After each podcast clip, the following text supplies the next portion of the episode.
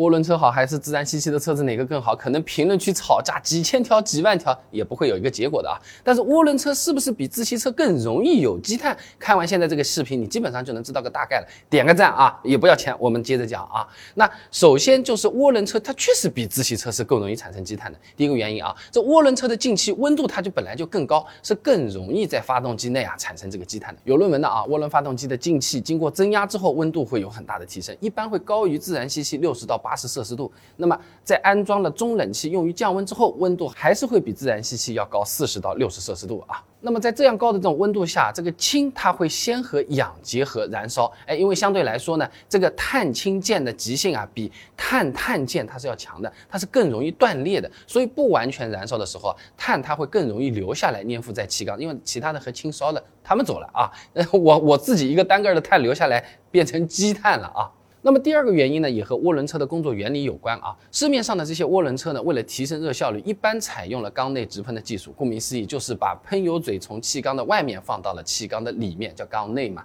那像朗逸 1.4T 发动机用的就是缸内直喷啊。那么1.5升的自然吸气发动机呢，用的还是多点电喷。那缸内直喷虽然是能够提高燃油经济性啊，但是它会导致部分汽油残留在喷油嘴和气门上，从而会增加积碳的形成。也有研究论文的啊，拿不同行驶里程、不同喷油方式的六款车型使用内窥镜进行了对比，土话叫做插进去直接拍出来看啊，发现这个缸内直喷的车型啊，在喷油嘴上的这个积碳确实也是会更严重一些啊。那么第三个原因呢，就是涡轮车它的最大扭矩转速它是更低的，那我们开车的时候啊，用不到高转。氢积碳的效果相对也就有限了啊，还是刚刚的那个例子，朗逸的 1.4T 的发动机最大扭矩转速是一千七百五到三千转，也就是说一千七百五十转已经是相当之够用了啊。那作为对比，昂克赛拉2.0升自然吸气发动机最大扭矩转速四千转，那你要发动机完全出力，或者说达到比较高的动力，转速明显也是要高得多的啊。像什么起步啊、高速高架巡航啊、超车啊，哎，自吸发动机油门它。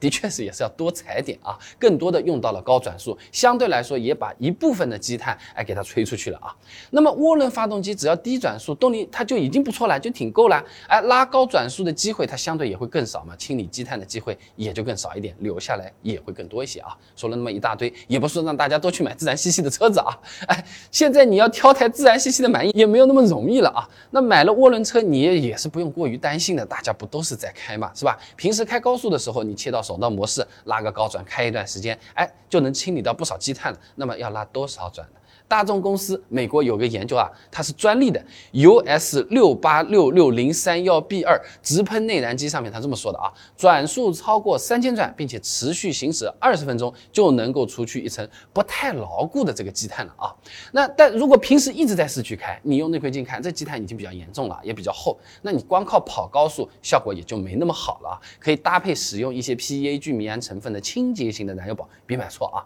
那么聚醚胺它当中的 COC 键呢？它是易于热裂解的，是可以有效控制喷油嘴进气阀的沉积物，还可以显著减少燃烧室内的积碳。那我们家卖的自营品牌备胎说车牌的清洁型燃油宝，里面就是添加了 PA 聚醚胺成分的，并且也是定期定批的送到国家石油石化产品质量监督检验中心来进行检测的。哎，你可以看到啊，模拟进气阀沉积物的这个指标，哎，也是达到，并且部分是优于国家标准要求的。其他的检测项目也都是合格的。一次买六瓶还有优惠的啊，点击下方的这个链接了解一下。